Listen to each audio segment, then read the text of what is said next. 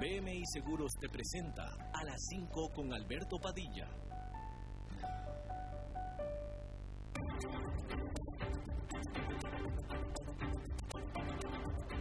Inicia a las 5 con Alberto Padilla.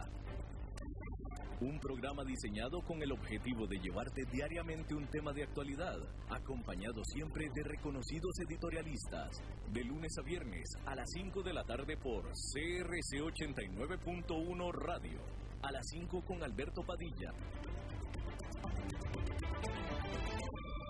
Somos el país pura vida, donde la gente se dice mae para saludarse, donde podemos contar los unos con nosotros, donde nos cuidamos y donde lo esencial siempre será lo más importante. Y hoy más que nunca nos protegemos, porque juntos saldremos adelante. En BMI creemos en proteger lo que amamos siempre y en este momento junto a vos protegemos lo esencial, a nuestra gran familia Tica. Hola, ¿qué tal? Saludos, bienvenidos a esta emisión de A las 5 con su servidor Alberto Padilla. Muchísimas gracias por estarnos acompañando. Gracias a usted al que lo hace en la señal en vivo a través de la frecuencia modulada de 89.1 FM en Costa Rica a las 5 de la tarde todos los días. Y gracias a ustedes, a los que también nos están siguiendo en vivo a través de la señal de Facebook Live. Y gracias a los que nos escuchan en diferentes maneras en las que estamos grabados y o diferidos, eh, empezando con la repetición de este programa este mismo día a las 10 de la noche en 89.1 FM y también a los que nos escuchan en la grabación que se queda en la página del programa de Facebook Live, también en la página del CRS 89.1 FM en Facebook. Y gracias a los que nos escuchan a través del el formato de podcast que estamos disponibles en los ocho plataformas de podcast más importantes que hay. Las ocho. Ni yo las puedo mencionar, pero está Spotify, está Apple Podcast, Yahoo Podcast, etcétera, etcétera, etcétera. En esta ocasión, tratando de controlar los incontrolables, está el señor Ángelo Sánchez, ¿cómo le va? Y aquí la que ordena, manda, dicta, es la señora Lisbeth Uleta, a cargo de la producción general. Bien, la CEPAL, la Comisión Económica para América Latina y el Caribe, eh, dependiente de las Naciones Unidas, ya sacó su proyección con respecto al crecimiento económico o no de este año para América Latina. La CEPAL dice, le voy a decir lo que dice la CEPAL, así, el, el comunicado de la CEPAL, el primer párrafo dice, la pandemia del COVID-19 impacta a las economías de América Latina y el Caribe a, través de factores externos e internos cuyo efecto conjunto conducirá a la peor contracción que la región ha sufrido desde 1914 y 1930. Según las últimas estimaciones, se prevé una contracción regional promedio de 5,3%, negativo por supuesto para el 2020, informó la CEPAL. Por supuesto que hay muchísima información, pero bueno, ahí tiene usted el promedio de América Latina que va a caer en este año 5,3%, su peor contracción regional desde 1930. Por países, ¿quiere por países? A ver, Vamos a empezar, ¿cuál quiere? Argentina va a caer 6,5%. Brasil va a caer 5,2%. Chile va a caer 4%. Colombia no va a estar tan peor, le va, va a caer 2,6%. Ecuador negativo 6,5%. Perú va a caer 4%. Uruguay va a caer 4%. Venezuela 18% que la verdad es que me parece poco, porque creo que ha tenido años en que los ha caído peor. De Costa Rica, la CEPAL dice que va a caer 3,6%, es, decir, por debajo del promedio de eh, América Latina. América Latina va a caer 5,3, Costa Rica va a caer 3,6. La economía de este país, si no es resiliente, entonces no sé qué es. Cuba va a caer más o menos lo mismo, 3,7%. México va a caer 6,5%. Panamá va a caer un 2%.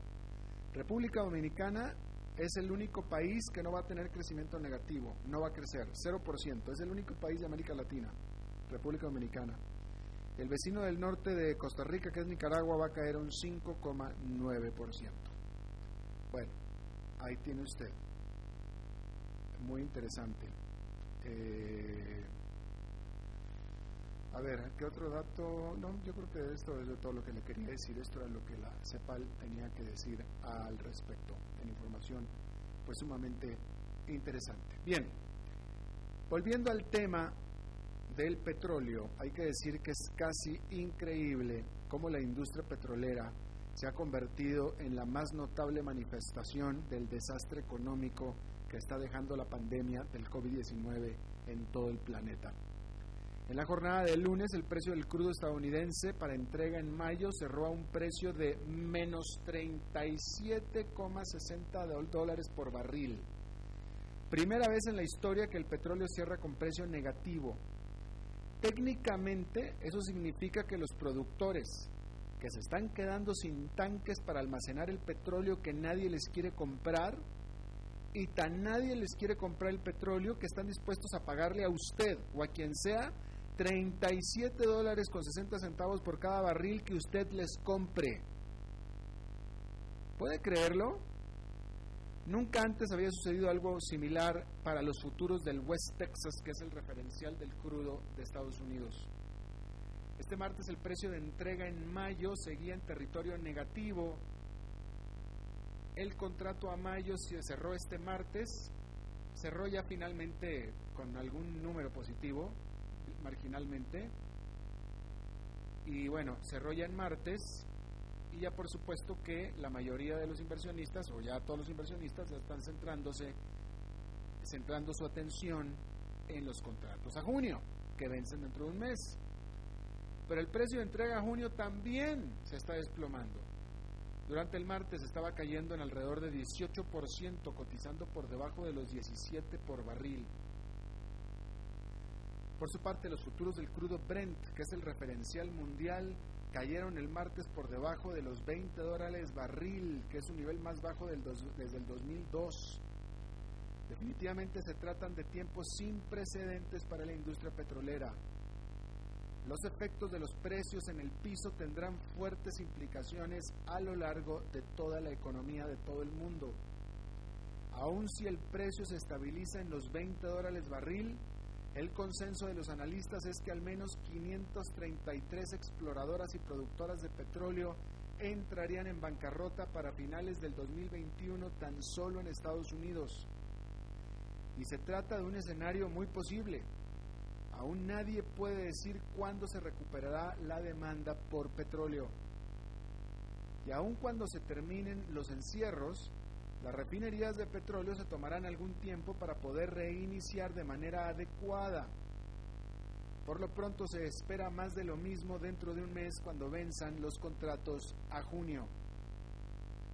El problema de fondo para el petróleo estadounidense es que los productores del medio del país, que están en Texas y que están en Dakota, tienen sola, solamente la opción de almacenar su excedente en una instalación en Oklahoma la cual está a punto de llenarse a capacidad. Y una vez que se llene ya no hay nada que hacer con el petróleo. No tienen la opción de los demás productores, como por ejemplo Arabia Saudita y otros más, muchos más, de poder guardar excedentes en tanqueros en las costas, los cuales hay que decir que se están llenando a una tasa sin precedentes, pero que sin embargo aún hay suficientes o suficiente oferta de almacenamiento. No así dentro de Estados Unidos. El consenso es que esto, lo, que está sucediendo estos meses en la industria petrolera tendrá efectos macroeconómicos por muchos años por venir. Les recuerdo que hoy es martes de Pregúntenle al Eli, donde son ustedes los que le hacen las preguntas y los temas para Eli Feinsafe, que va a estar con nosotros enseguida. Bueno, otro de los grandes problemas que está habiendo, muy importante, muy gran problema, es que las empresas no tienen manera de estimar sus ingresos y por, por supuesto que tampoco sus pérdidas. Imagínense usted esto. La pandemia del coronavirus ha creado tanta incertidumbre que cada vez más empresas han dejado de dar su usual y necesario estimado de resultados para el resto del año, reflejando la incertidumbre y confusión que existe actualmente en el mundo, que en la práctica ni siquiera está funcionando y no se sabe cuándo comenzará a funcionar vuelta. La gigante tecnológica IBM canceló su estimado de resultados para todo el 2020 luego de reportar sus resultados al primer trimestre el lunes. La empresa solo dijo que al final del actual segundo trimestre valorará la posibilidad de volver a hacer estimados basados en la claridad de la recuperación económica si la hubiera, dijo la empresa.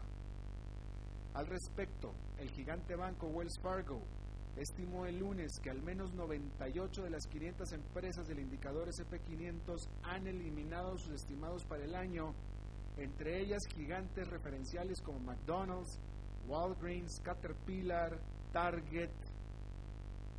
Se espera que se sumen muchas empresas más. Y es precisamente esta falta de guía, de estas señales, las que hace imposible a los analistas tener optimismo sobre el rally que se ha venido presentando en el mercado accionario. El hecho es que los principales indicadores de Wall Street han recuperado el 50% de las fuertes pérdidas del mercado en baja, es decir, del bear market de marzo. Este desempeño, si se comparara con la historia del mercado desde los años 30, hubiera sido en sí una señal muy confiable de que ya se habrían alcanzado los niveles mínimos del bear market, del mercado en baja. Pero si no contamos con los estimados de las empresas para el resto del año, simplemente es imposible poder estimar las verdaderas valuaciones actuales del mercado. Para poder saber si una acción está cara o está barata y hacia dónde debiera ir, si arriba o abajo, se tienen que contar con la información de las finanzas de la empresa y los estimados son clave en los resultados de la empresa. Pero si no se cuenta con eso, es imposible poder tomar una decisión de compra o venta. Y ese es el gran problema que hay que las empresas no estén dando sus estimados. Y las empresas no están dando sus estimados simplemente porque no pueden darlos, no tienen idea de lo que va a pasar. No tienen idea. Entonces, ¿cómo es posible que nadie compre o venda acciones? ¿No? Habiendo dicho eso, hay que decir que esta fue otra jornada de pérdidas más para Wall Street. Esta semana vaya, esta semana comenzó perdedora el lunes y sigue como perdedora en la jornada del martes. El índice industrial Dow Jones quedó con una pérdida de 2,67%, el Nasdaq Composite con una caída de 3,48% y el Standard Poor's 500 con una caída de 3,07%. Si usted o nadie tiene información sobre las finanzas de las empresas, solamente sabe que están mal. Usted nada más sabe que están mal pero no sabe uno qué tan mal y tampoco dos cuándo van a empezar a ponerse bien. Si usted, esa es la única información que tiene sobre las acciones de una empresa, entonces ¿qué va a hacer usted con esas acciones? ¿Se las va a quedar o las va a vender? ¿O va a comprar? Yo le aseguro que comprar no va a comprar. Lo más seguro es que o se las quede o las venda. Y bueno, eso es lo más seguro que va a estar pasando en el mercado. Eso es lo más seguro, definitivamente. Bueno, hablemos de otras de las empresas, de las industrias más afectadas de esta pandemia, que es la industria de los automóviles. Si algo se puede considerar positivo de estos días de encierro, son que nuestras ciudades son más calladas, sin autos y sin contaminación. Pero para los productores mundiales de automóviles la falta de contaminación les significa algo muy preocupante, hay que decirlo así. Primero en China, luego en febrero las líneas de ensamblaje pararon en Europa y Estados Unidos.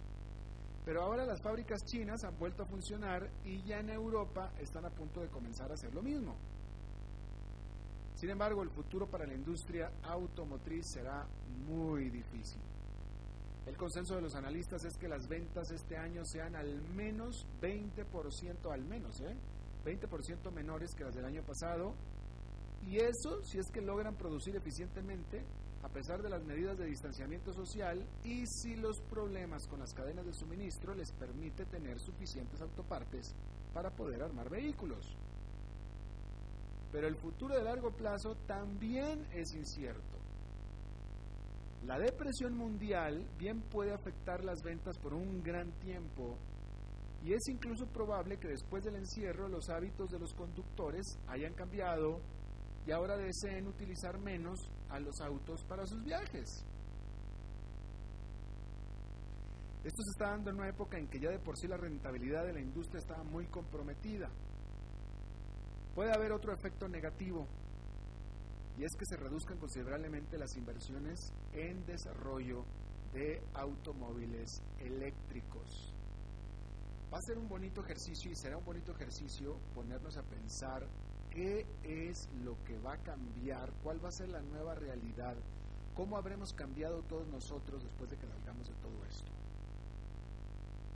Eh, porque, o sea, nuestra nueva realidad no va a ser la misma que la vez pasada, que la realidad anterior, no, no, necesariamente no podrá ser la misma. ¿Qué irá a cambiar? Usted ha notado, yo sí lo he notado, usted ha notado que ya no nos saludamos, ya naturalmente ya no nos saludamos. No sé si lo ha notado. Ya no nos saludamos. Ya no, ya no extendemos la mano automáticamente. Olvide, ¿cuándo fue la última vez que usted dio un abrazo? Espero que fuera de su recámara con su esposa o en su casa. Pero ¿cuándo fue la última vez que usted vio a alguien, ¡ay, qué Y se lanzó a darle un abrazo. ¿Cuándo fue la última vez que usted sintió el impulso de dar el abrazo? Ya olvídese el abrazo. ¿Cuándo fue cuando sintió la última vez el impulso de extender la mano? No sé, ¿volveremos a saludar otra vez? A lo mejor no. Eh, yo ya estaba acostumbrado a trabajar desde casa. Este programa yo lo, hago desde la casa. Eh, es decir, ahorita estoy en las instalaciones de CRS 89.1, pero lo preparo desde la casa. Y así llevo ya muchos años, desde hace tiempo, que básicamente estaba trabajando desde la es que yo estaba acostumbrado. Pero yo tengo amistades que no estaban acostumbradas a trabajar desde la casa. Quizá usted mismo no estaba acostumbrado y ahora lo está haciendo. Y a lo mejor ya le gustó. Yo tengo amistades que les ha gustado trabajar desde la casa. Es más, me dicen, ya no quisiera volver a la oficina. Sobre todo porque ya se dieron cuenta que de las empresas, organizaciones donde están trabajando están funcionando perfectamente bien, trabajando todo el mundo desde la, desde la casa. En fin, van a cambiar una serie de situaciones. ¿Cuándo usted va a tener la confianza, se va a sentir confiado para ir al cine de nuevo? ¿Cuándo usted se va a sentir confiado para ir a un restaurante, a tomarse un café, una copa y cenar de nuevo? ¿Será cuando las autoridades le digan, ya puede? A lo mejor no. No sé, le pregunto. ¿Cuándo se va a estar usted sentir confiado en subirse un avión con otras tres personas alrededor y atrás y adelante de usted para viajar tres horas, cuatro horas a algún destino? ¿Cuándo, ¿cuándo usted va, a tener la confianza de hacerlo? Si le regalan el pasaje y el gobierno le dice, que ya puede hacerlo, ¿lo haría? A lo mejor no, no sabemos. No sabemos. Hablando de ir al cine, que ya nadie, va nadie está yendo al cine desde hace tiempo, ¿no? Este martes Netflix presentó tremendos resultados financieros y fue el desenlace más predecible del mundo del espectáculo. Un final que todo el mundo se esperaba. En la temporada pasada, el crecimiento de Netflix en Estados Unidos, donde está el tercio de sus suscriptores, estaba de bajada. Pero en eso llegó el encierro, con lo que los estadounidenses han corrido de en manada a los brazos de su servicio de descargas de películas favorito. Durante marzo casi la totalidad de los programas más vistos en la televisión en Estados Unidos fueron de Netflix.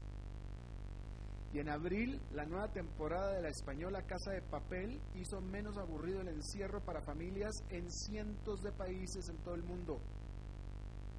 Además de un esperado salto en la base de suscriptores a nivel mundial, los gastos de Netflix se cayeron justamente por las restricciones a la capacidad de producción por las medidas de distanciamiento social.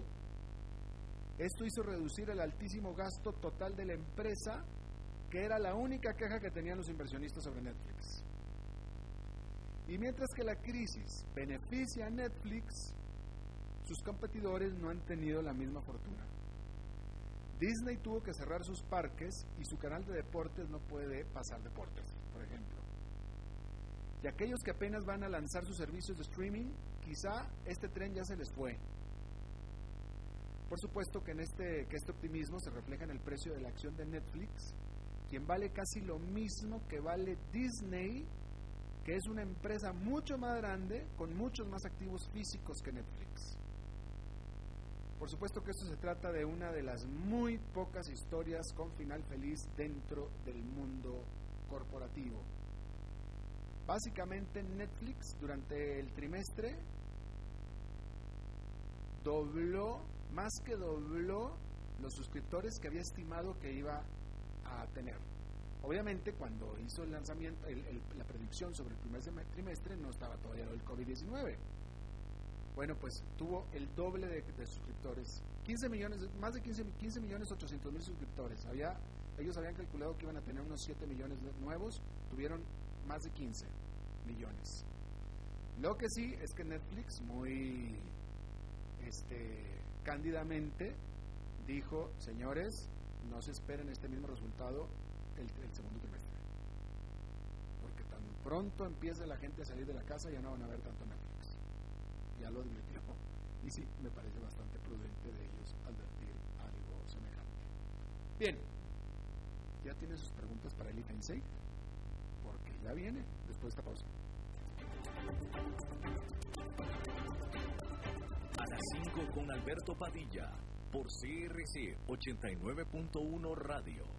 Somos el país pura vida, donde la gente se dice MAE para saludarse, donde podemos contar los unos con nosotros, donde nos cuidamos y donde lo esencial siempre será lo más importante. Y hoy más que nunca nos protegemos, porque juntos saldremos adelante. En BMI creemos en proteger lo que amamos siempre y en este momento junto a vos protegemos lo esencial, a nuestra gran familia Tica.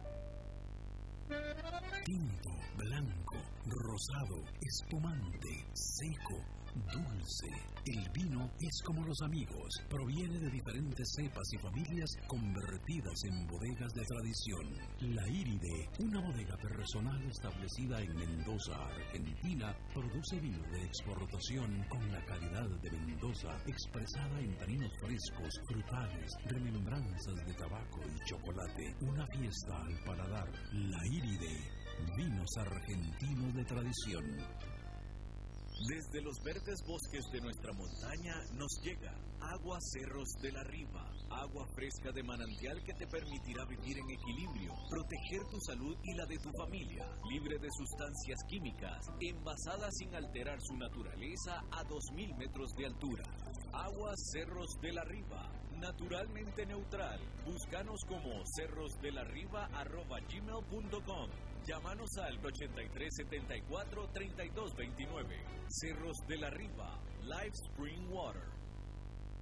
CRC 89. Oyentes informados. Esto no ha terminado. Hoy más que nunca debemos seguir con los protocolos ya conocidos como lo son el del estornudo, el de la tos, el de seguir lavándonos las manos, el de no saludarnos con abrazos ni besos, de no exponernos, de no salir a lugares públicos, de guardar y respetar la distancia físicamente. Igualmente, acatemos y respetemos las nuevas regulaciones de restricción vehicular sanitaria. Solo unidos podemos salir adelante. Hacelo por vos, por tu familia Hagámoslo por Costa Rica. Sigamos en casa.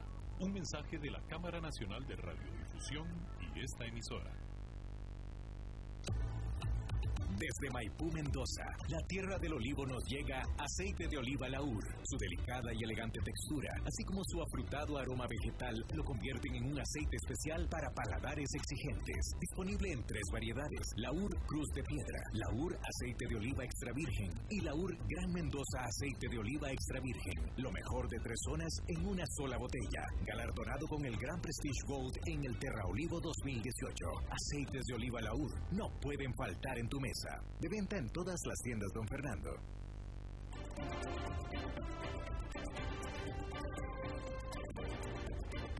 Seguimos escuchando a las 5 con Alberto Padilla. Muchísimas gracias por continuar con nosotros. Bueno, es martes de Eli Feinsey y de pregúntenle al Eli, que ya está por, con nosotros por teléfono. Eli, ¿cómo estás? Muy bien, Alberto, ¿cómo has estado? Bien, muy, muy, muy bien, todo, todo bien. ¿Cómo te va con el encierro? Pues eh, aquí, encerrado, eh, tengo que decir que bien, pero ya, ya empieza a cansar la rutina, ¿no? El, el aburrimiento, pero por dicha hay trabajo y lo puedo hacer desde acá, así que aquí estamos. Bueno, pues me da mucho gusto. Eli, hay muchas preguntas para ti. A ver, eh, muchas eh, hay, hay, hay, hay, gente te está preguntando sobre el salario escolar. Sonia María Núñez Espinosa te eh, pide que expliques la composición del salario escolar. ¿Cuánto aporta el trabajador y cuánto el patrono?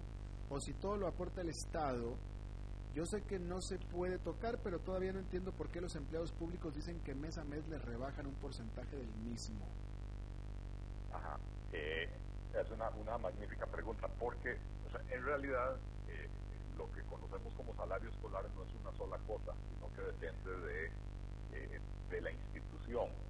Eh, para empezar, en el gobierno central, el salario escolar es un pago extra que se le hace al trabajador.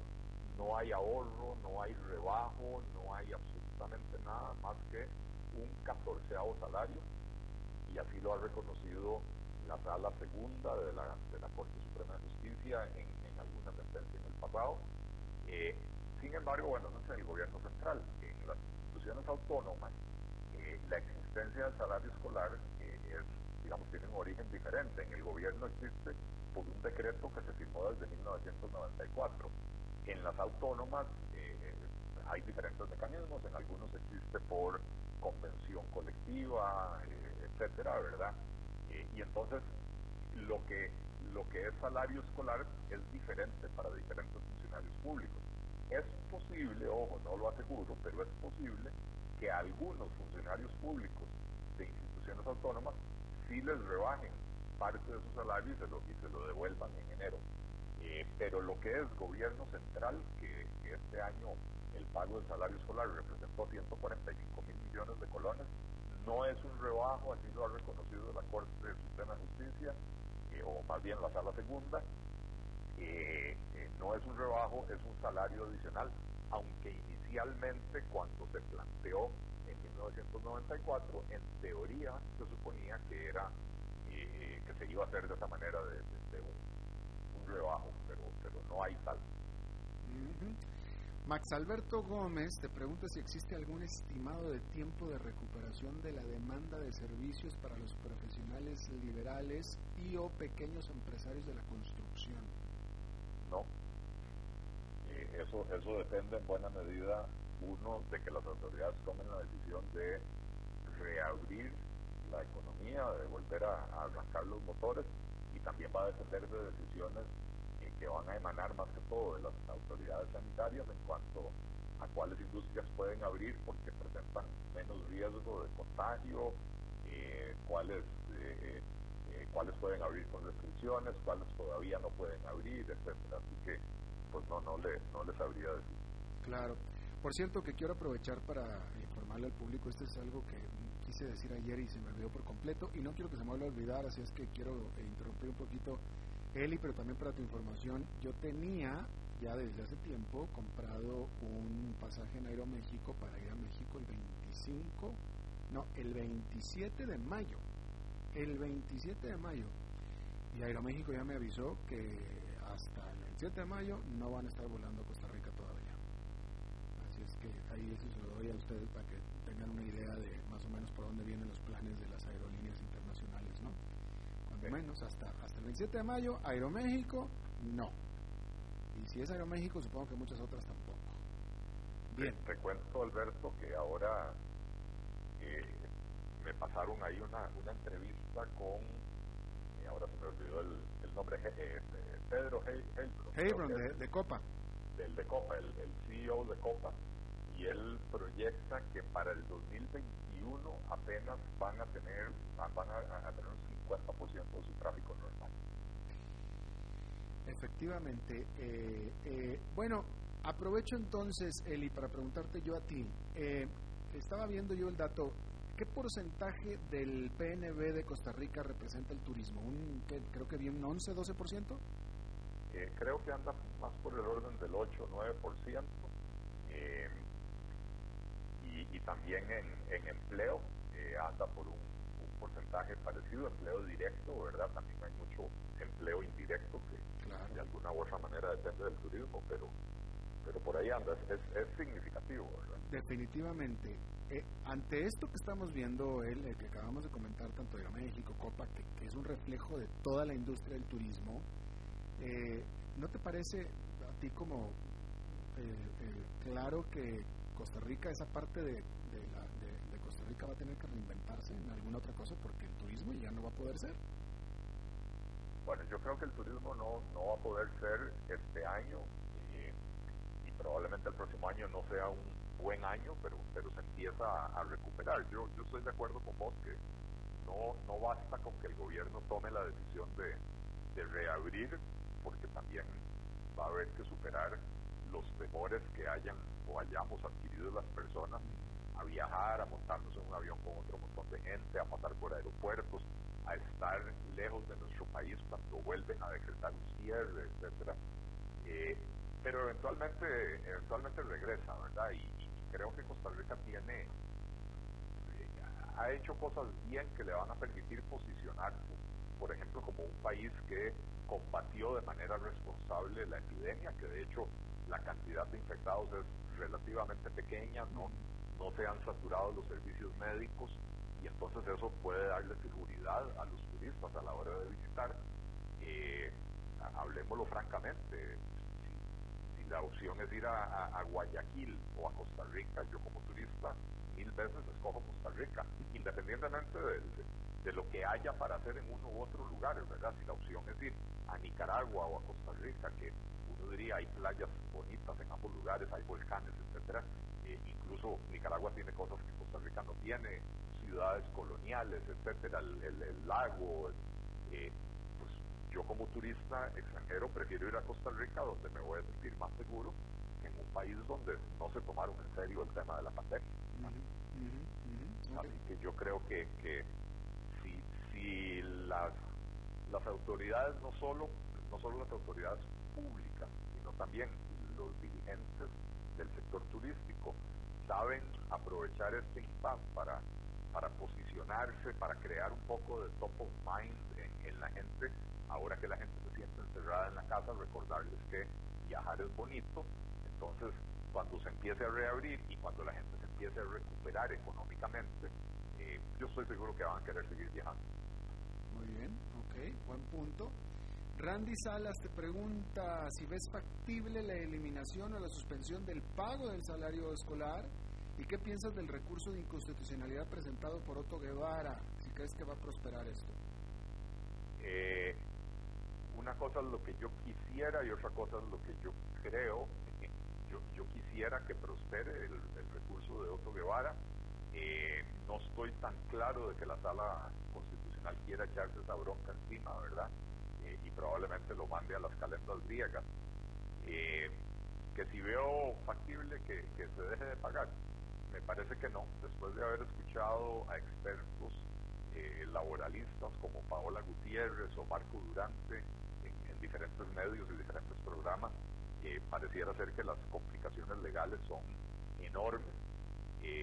a mí me parece que, o sea, ya, ya, ni siquiera relacionado con la pandemia. El salario escolar es, es, un, es un privilegio injustificado que reciben funcionarios eh, los funcionarios públicos costeado por los trabajadores, un derecho que tienen ellos que no tienen los trabajadores comunes y corrientes, ¿verdad?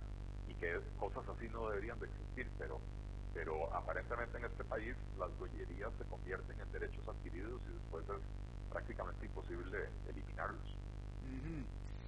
Te pregunta José Francisco Cordero, él, eh, él afirma, él afirma que, bueno, la pregunta es si crees que Costa Rica debería de evaluar hacer una reconversión de su producción agropecuaria, porque él dice que Costa Rica, pues lo que más exporta agropecuario es piña, melón, banano y flores y follaje, que son productos no esenciales y que si entonces mejor eh, buscarse otros productos pues que fueran esenciales. Bueno, esa, esa, por esa pregunta pasamos hace 40 años, cuando Costa Rica literalmente lo que exportaba eran, lo que se decía, exportaba postres, porque Costa Rica exportaba café, banano, azúcar y no me acuerdo cuál era el otro producto, eran cuatro productos de exportación. No, en aquellas épocas no, la piña es un producto relativamente nuevo. La decisión que se tomó en aquel entonces fue diversificar no solo la producción agrícola, diversificar la producción en general. Eh, eh, y entonces hoy en día Costa Rica tiene productos de tecnología media y alta y tiene implementos médicos y tiene un montón de cosas que hace 40 años ni se soñaba con tener, ¿verdad? Eh, y entonces me parece que retroceder hacia productos básicos y, concentrar la producción en eso no, no sería un buen enfoque. Eh, ciertamente la agricultura, eh, ¿cómo se llama?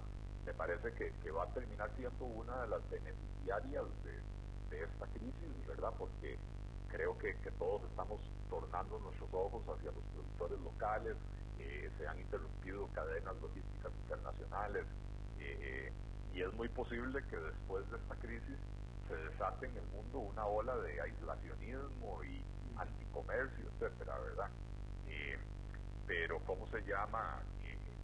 Yo sí hay algo de lo que soy enemigo, es de, que el Estado le vaya a decir a los agricultores, concentre su producción en esto porque esto es lo que se va a vender. En el futuro la gente volverá a comer piña y la gente volverá a comer banano. Eh, a la gente le gusta comer fruta. En Estados Unidos había una campaña Five a Day, ¿verdad? Cinco frutas al día. Keep the doctor away.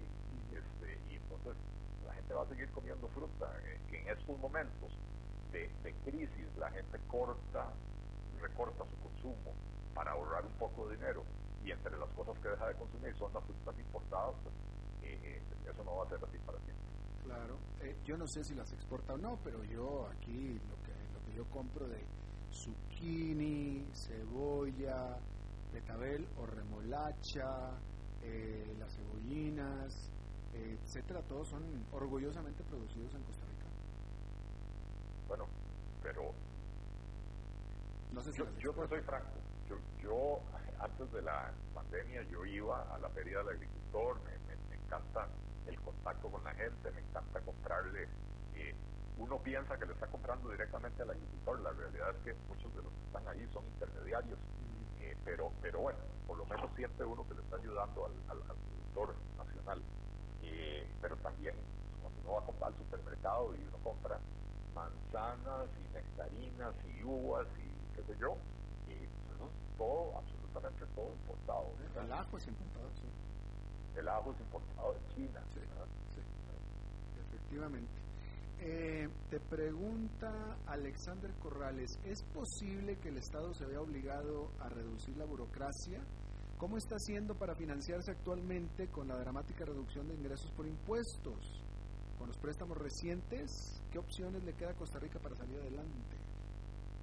Bueno, yo creo que el, el, el gobierno tiene un rezago en, en, cuanto a sentir el impacto de, la disminución de la actividad económica. Eh, recordemos que a final de, de marzo eh, había que pagar los adelantos de renta, el adelanto trimestral de, renta, eh, y, y, cómo se llama, y todavía en abril estábamos pagando el IVA de, de marzo, ¿verdad? Y entonces, la recaudación, el gobierno todavía no ha sentido, está proyectando que va a caer la recaudación, pero todavía no la ha sentido como la va a sentir, por ejemplo, en el mes de mayo, cuando esté recaudando el IVA de abril, ¿verdad? Este, pero los gobernantes de Costa Rica no, no, no les importa que no haya plata, ellos se la inventan y, se la gastan. entonces habían presentado inicialmente un, eh, un plan para, para conseguir un billón de colones, estoy hablando de un millón de millones de colones que este, provenían de diferentes lugares, ¿verdad? Eh, eh, excedentes de, las empresas públicas,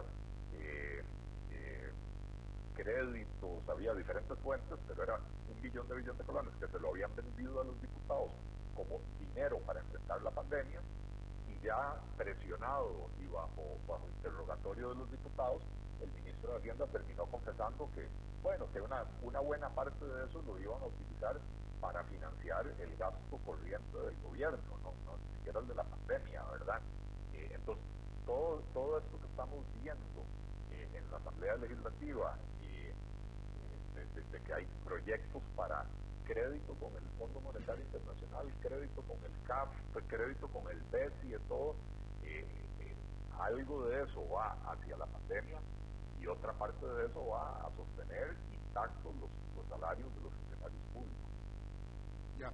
Eh, Eli Público, tenemos que hacer una pausa y regresamos con más.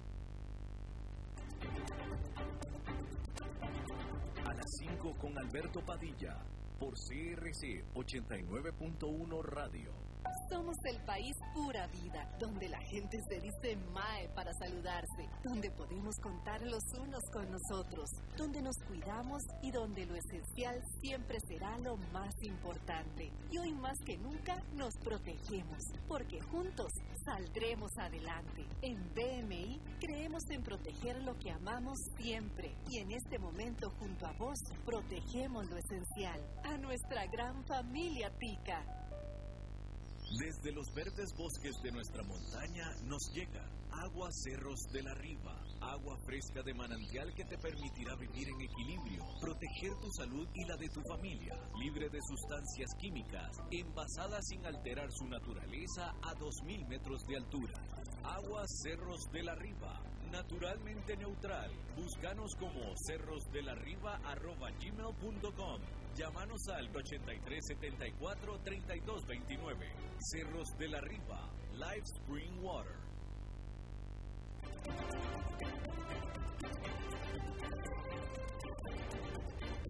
Seguimos escuchando a las 5 con Alberto Padilla. Bueno, eh, muchísimas gracias al señor Ángelo Sánchez que recortó, eh, dejó fuera a los múltiples patrocinadores de este programa precisamente para darle cabida a más preguntas del, público. Eli, este, a ver, eh, eh, eh, no al aire no, Eli. al aire no. Al aire no, pero sí, sí, sí, sí, sí contestaremos. Oye, te pregunta Stuart Loria, el ministro de Hacienda y el de Presidencia continúan promoviendo un impuesto nuevo al salario. ¿Tiene sentido meter más impuestos en una crisis económica? ¿Por qué insiste tanto en impuestos en este momento en, en, una persona con el conocimiento del señor Chávez? Eh, bueno, yo he dicho, he dicho varias veces que no vamos a salir de la crisis económica que va a resultar de la, de la pandemia eh, a punta de impuestos. Uno no sale de una crisis económica castigando aún más el bolsillo de, las personas que sí han sido afectadas por la crisis. Existe un impuesto que se llama impuesto sobre la renta que, que hace que las personas entre más ganan, más pagan el impuesto. No solo porque la tasa es progresiva, sino también porque, eh, eh, aunque uno esté ya en la, en la categoría mayor de impuesto, si usted ganó 5 millones, no, no va a pagar lo mismo que si usted ganó 5 pues, millones, ¿verdad? Este, entonces, el impuesto de la renta está diseñado para que aquellos a los que les vaya bien este año paguen más y aquellos a los que les vaya mal este año no paguen o paguen menos, dependiendo de, cuál es la definición de que les fue mal este año. Eh, entonces, pensar en este momento que nosotros vamos a salir de una crisis económica eh, o que no vamos a profundizar esa crisis económica castigando el bolsillo ya de por sí castigado cuando digo ya de por sí castigado me refiero al impacto que está teniendo la crisis de la pandemia, ¿verdad? Eh, me parece que es una insensatez. Pero esto me sirve para eh, completar o complementar la, respuesta a la pregunta anterior, que ahora se me olvidó el que la, que había planteado, eh, en cuanto a que si el gobierno podría haber sido obligado a reducir el tamaño de la planilla, etcétera, etcétera. Aquí lo que está pasando es que el gobierno está haciendo todo hasta lo imposible para llegar recursos de cualquier lugar a cualquier costo con tal de no tener que hacer eso, ¿verdad? no tener que reducir el tamaño del Estado, no tener que considerar medidas de, eh, eh, de, reducción de jornadas laborales, etcétera, etcétera, etcétera. Ayer en la noche participé en, una entrevista con la ministra de Planificación en Canal 11, del Canal 11, este, y entonces ella anunció casi que con bombos y platillos que en los próximos días iban a estar presentando eh, eh, un, gran programa de reforma del Estado. Van a cerrar 30 instituciones, dijo que algunas desaparecen del todo y otras van a ser fusionadas con, con otras empresas, con otras eh, instituciones estatales, las que hacen las mismas cosas, ¿verdad? Y yo, emocionado escuchándola, hasta que la periodista le pregunta, señora ministra, ¿cuánto va a ser el ahorro de eso? Y dice 0,08% del PIB. O sea, vamos a cerrar 30 instituciones, que es casi el 10% de todas las instituciones del gobierno, y el ahorro es 0,08%. Evidentemente no le están entrando al grueso del gasto público, no les interesa entrarle al grueso del gasto público, y si tienen que castigar a los, a los asalariados y a los empresarios eh, para poder seguir consiguiendo recursos, para no tener que tocar el gasto público, esa es la convicción ideológica del ministro y del presidente de la República. Mira, aquí hay una pregunta, son dos preguntas, pero están eh, eh, un mismo tema y me parecen muy interesantes. Tomás Alfaro y Héctor Valenzuela ¿Por qué todavía no se ve una iniciativa por parte del gobierno para crear algún grupo interdisciplinario con el propósito de desarrollar un plan de salida de la crisis económica del país? Y el otro, eh, eh, eh, Valenzuela dice, deben presionar más las empresas privadas y la sociedad civil para que se divulgue una estrategia por parte del gobierno para abordar seriamente lo que se nos viene en lo económico? sí, la respuesta a don Héctor es sí, debería. y la respuesta a, don Tomás Alfaro es que, bueno, ¿por qué? Yo no, yo no le puedo contestar, yo le puedo conjeturar. A mí me parece que este es un gobierno al que le cuesta enormemente escuchar, escuchar eh, opiniones diferentes, escuchar a, personas que de entrada ellos saben que van a venir a proponerles algo distinto de lo que ellos están pensando. Eh, es un gobierno que además, no nos olvidemos, Alberto, el, el, día antes de que se detectara el primer caso de coronavirus en Costa Rica, lo que estábamos presenciando en este país era básicamente un descalabro del círculo íntimo del presidente de la República.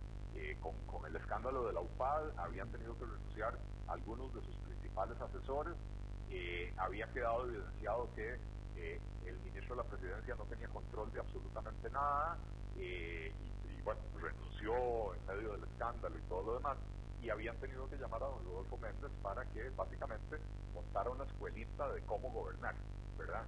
Eh, se vino esto, el tema de don Rodolfo Méndez pasó al olvido, ya nombraron un ministro de la presidencia eh, que con toda seguridad puedo afirmar que a don Rodolfo Méndez ni siquiera le, consultaron qué le, parecía, ¿verdad? No le dieron chance a don Rodolfo de, completar los dos meses que él pidió para, emitir sus recomendaciones. Eh, y, entonces, si bien el gobierno se encontró a un magnífico vocero en el ministro de Salud y le han sacado jugo a, esa a, a, esa habilidad del ministro de Salud de comunicar las cosas con calma y con respeto, etcétera, pero en el manejo del equipo económico, en la falta de coordinación del equipo económico, se, se percibe lo que se veía antes de la crisis, que es un gobierno sin rumbo, un gobierno sin dirección, un gobierno sin coordinación. Eh, y eh, insisto, desde que, desde que aprobaron la reforma fiscal, se acabó el interés del presidente de la República por tener lo que él llamó un gobierno de unidad nacional al momento que ya tuvo los impuestos aprobados, le dejaron de servir las personas que le habían ayudado a lograrlo. le dejó de servir Rodolfo Méndez, le dejó de servir Rocío Aguilar, etcétera, y ahora están eh, básicamente mirándose el ombligo y conversando entre las mismas personas del mismo pensamiento, eh, con el agravante de que, de que una persona tan capaz profesionalmente hablando como el ministro de Hacienda, y ojo, yo no soy fan del ministro de Hacienda, a mí no me gusta la labor que él ha hecho, pero si lo tengo que valorar como profesional, como economista, como técnico, tengo que reconocer que es, eh, ¿cómo se llama? Eh, tengo, que reconocer que, es un economista de, altos vuelos y que lo que ha hecho él en los últimos 25 años en el Banco Mundial es precisamente ayudarle a países a, diseñar programas y políticas para el crecimiento económico, para la, para la reactivación económica, etcétera, etcétera. Pero hoy por hoy el señor ministro está eh, preocupado por, o sea, ocupado en el día a día, viendo a ver de dónde saca plata hoy para pagar salarios al final de la quincena, eh, si ahí abre un hueco, después cómo hace para tapar ese otro hueco, de dónde saca la plata para el plan proteger, etcétera, etcétera. Uno no puede pretender que el señor ministro de Hacienda también tenga tiempo y la cabeza fría suficiente para sentarse a pensar en una estrategia de salida. Y por eso, insisto, eh, el gobierno debería de invitar a diferentes actores de la sociedad civil, expertos en diferentes áreas, incluyendo en el área epidemiológica y de, y de, y de, control de emergencias, pero también economistas, eh, sociólogos, etcétera, eh, para, para empezar a planificar esa estrategia de salida. Ok. Eli, muchísimas gracias, se nos acabó el tiempo, Eli. Eh, qué lástima, pero eh, las gracias a ti por la invitación, como siempre. Y gracias al público por las preguntas para Eli Feinzel. Y el próximo martes aquí nos vemos, Eli. Eh, aquí estaremos, Dios lo permite. Gracias, sí, señor. Bien, eso es todo lo que tenemos por esta emisión de las 5 con servidor Alberto Padilla. Gracias por habernos acompañado. Nos reencontramos en 23 horas. Que la pasen muy bien. Somos el país pura vida, donde la gente se dice mae para saludarse, donde podemos contar los unos con nosotros, donde nos cuidamos y donde lo esencial siempre será lo más importante. Y hoy más que nunca nos protegemos, porque juntos saldremos adelante. En BMI creemos en proteger lo que amamos siempre y en este momento junto a vos protegemos lo esencial, a nuestra gran familia Tica. BMI Seguros te presentó a las 5 con Alberto Padilla.